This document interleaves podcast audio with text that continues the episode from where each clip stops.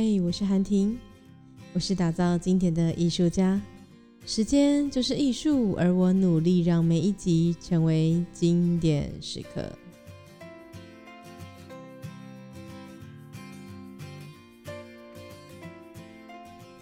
今天这一集呢，是《与人同音》这个系列的倒数第二集了。花圃原理，我们要谈谈的是：你今天耕耘人际花圃了吗？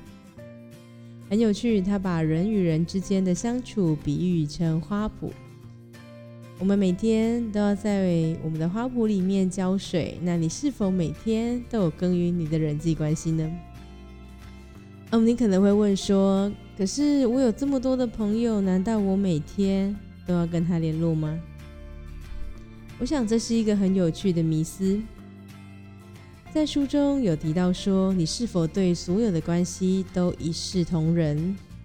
他说：“当然不是，而且也不应该这么做，因为每一种关系都是不同的。那可能是你的家人，可能是你的另外一半，可能是你的公司的伙伴，可能是你的朋友。每种关系都是不一样的，不一样的远近，亲疏远近。如果呢，你用一样的。”态度去对待他的话，那有点奇怪。你怎么会对待你的朋友跟你的另外一半一样好呢？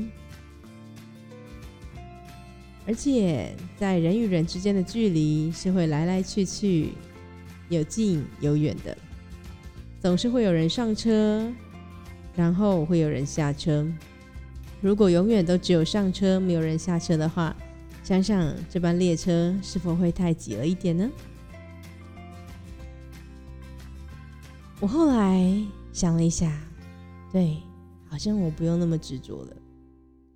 我其实一直都知道这个道理，总是会有人上车，总是会有人下车，但是对于下车的那个时刻，我仍然没有办法接受。在去年，我有一个 Line 的群组，里面包含我只有四个人。我们很热切的在谈论一些事情、一些合作、一些内容，然后分享彼此的知识、彼此的生活、彼此的工作。渐渐的，那个群组在去年年底的时候突然淡掉了，好久都没有人在里面说话。后来我试着几次在里面丢出一些讨论，希望能够再重启那份情谊。也不知为什么的，就没有人回应了。当时候的我好像有点失落。我甚至在前几天的时候，还是上礼拜吧，试图呢再丢出一个讨论，以为会有人回应，但是殊不知，好像也就淡淡的过去了。我知道这个道理，我知道会有人上车，会有人下车，但是我仍然会有点放不开。看完这章之后，我突然能够理解了，其实有一些时候，那个亲疏远距也不是我们可以决定的。毕竟那叫相处嘛，叫人际关系，所以是我们和对方。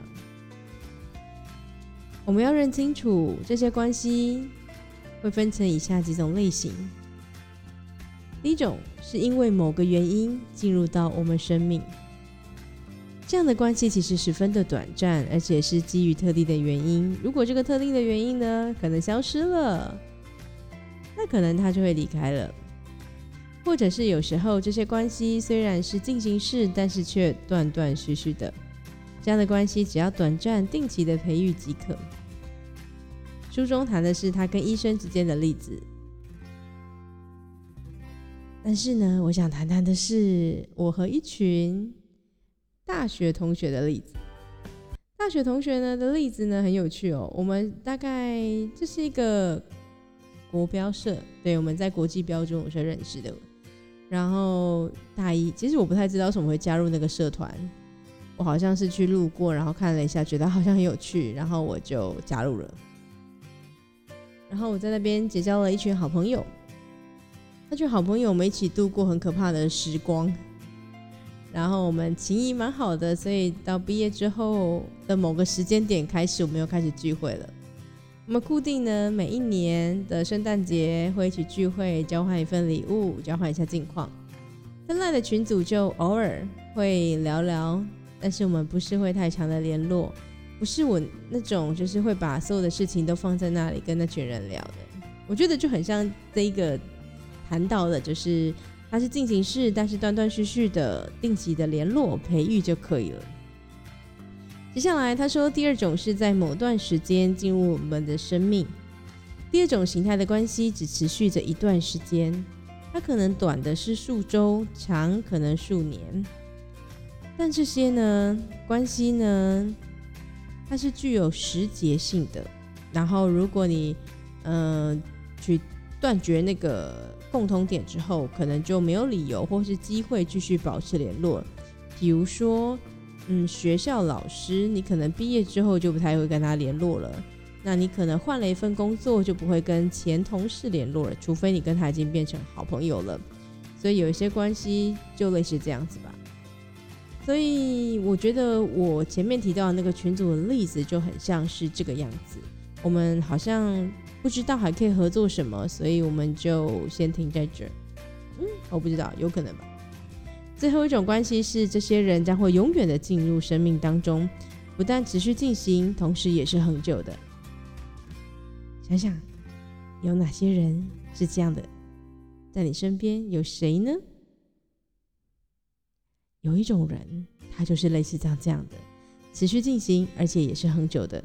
第一个就是你爸你妈了吧？你的亲戚还不一定哦，但是你的爸你的妈，或者是你的兄弟姐妹，是持续进行，也是很久的。他说这样的关系不但很少，也很特别，对吧？你爸妈就各一个。除非你有嗯继父继母，或者是干爹干爸、干妈，好，那兄弟姐妹呢，可能也少一点啦。毕竟现在的人生的不是这么多，所以像我就是一个妹妹一个弟弟。然后你可能会再加上另外一半，就是你的配偶或是你的男朋友或女朋友。哦，那这样的友谊对我们来说其实是非常的珍贵的，但是它也需要我们相对的付出。所以呢，你不能一方面的忽视它，又期盼它欣欣向荣。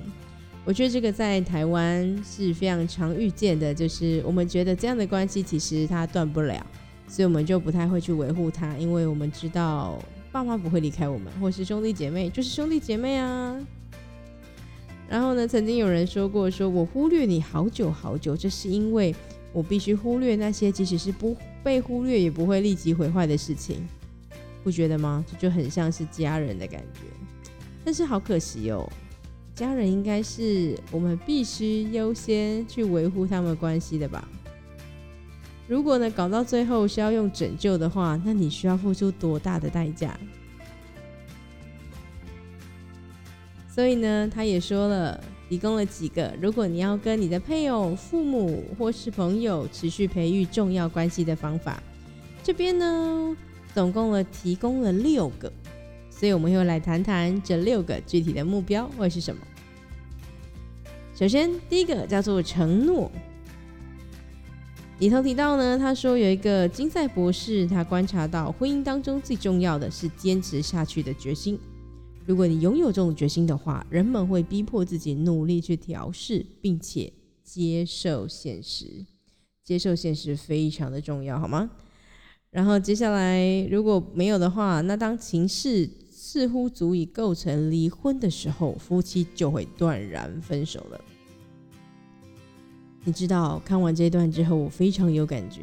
毕竟我曾经当了十年的婚礼主持人，不要问我说是怎么只有十年，超过十年都放在银行了，好吗？好了，这样的经历呢，让我真的觉得，因为办婚礼是一件很麻烦的事情。我说的不是难，是麻烦。嗯，你可能要协调两家人的价值观。然后要办哪些礼俗仪式？然后在婚宴的时候，你可能要要邀请哪些人？要怎么邀请？然后他愿意来了之后，要怎么分配他的位置？我都觉得婚姻之所以这么难，啊，婚礼之所以这么难，也许他就是想要让离婚的几率小一点。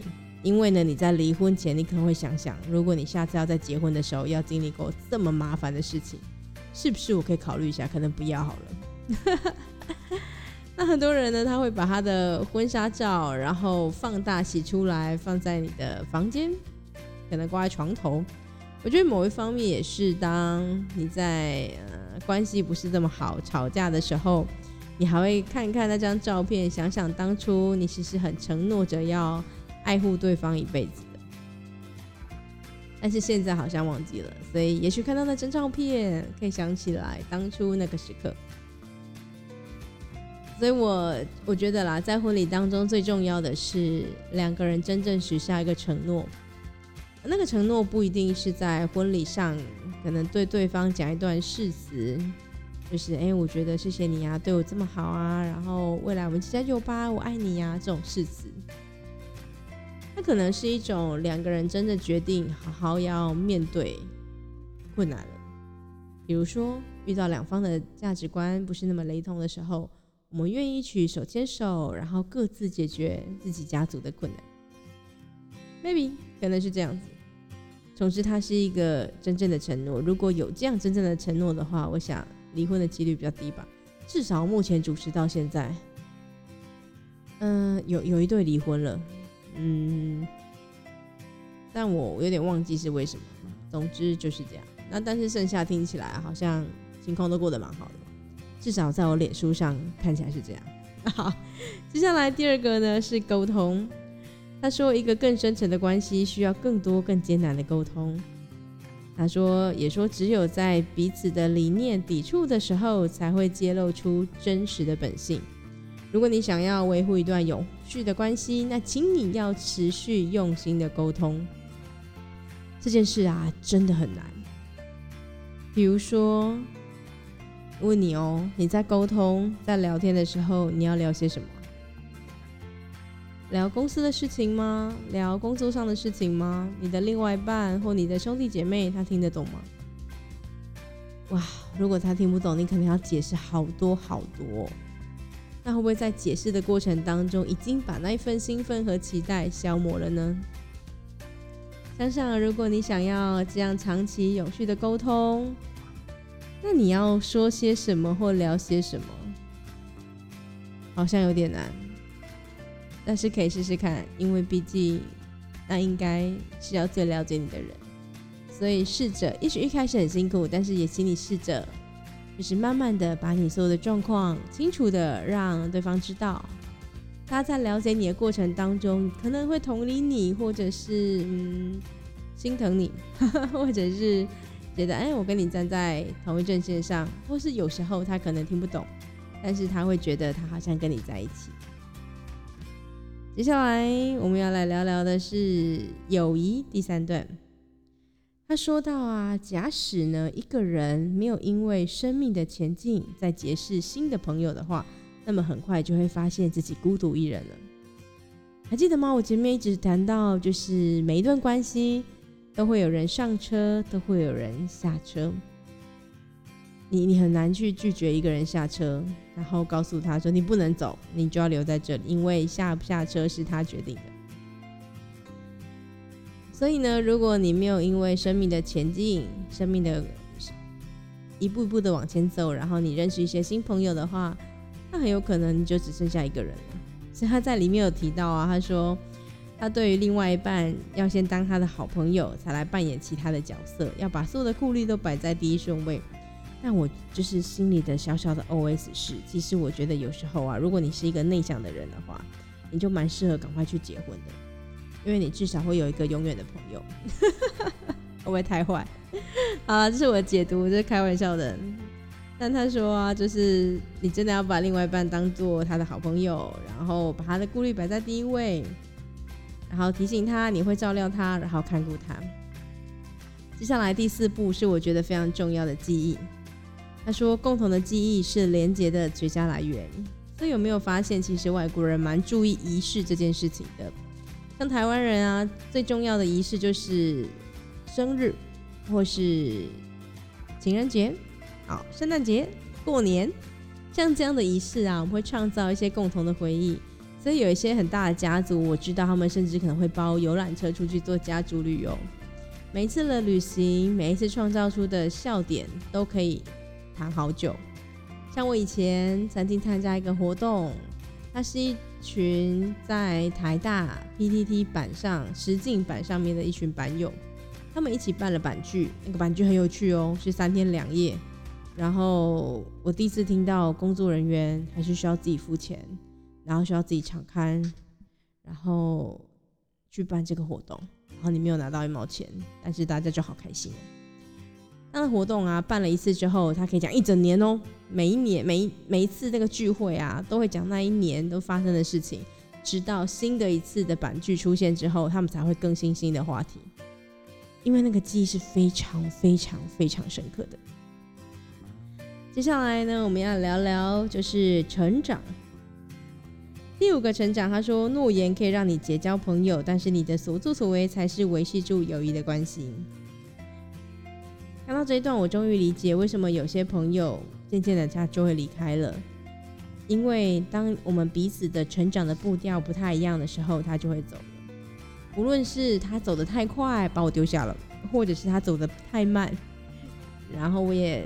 不忍心拉着他走，所以努力的持续成长，而且是要一起成长。所以你想想，有时候夫妻会离婚，某一方面是因为他们失去了共同的话题，有一个人可能停在原地，有一个人想要继续往前，在那个拉扯之中怎么办呢？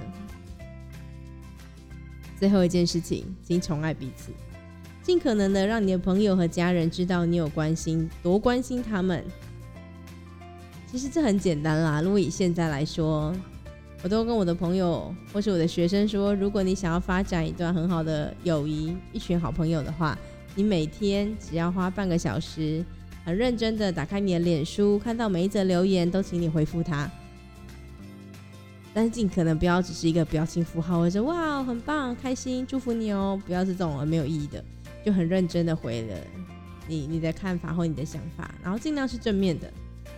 试试看，很快的，可能一个一两个礼拜，或是半半个月、一个月，就会有好的结果。你就会发现有更多的人在你的贴文下面留言，因为他们知道他们喜欢跟你们互跟你互动，所以我觉得可以试看看。OK，我们都知道，我们和别人发展出的友谊可以丰富我们的生命品质，但是。最后要提醒你，如果我们不努力耕耘的话，不努力浇水的话，这些友谊便会消失无踪了。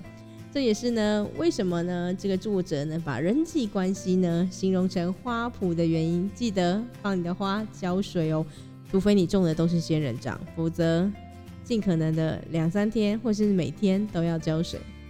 好啦，那我们这一集呢就到这喽，非常谢谢大家的聆听，我们一起迎接我们最后一集吧，我们下集见，拜拜。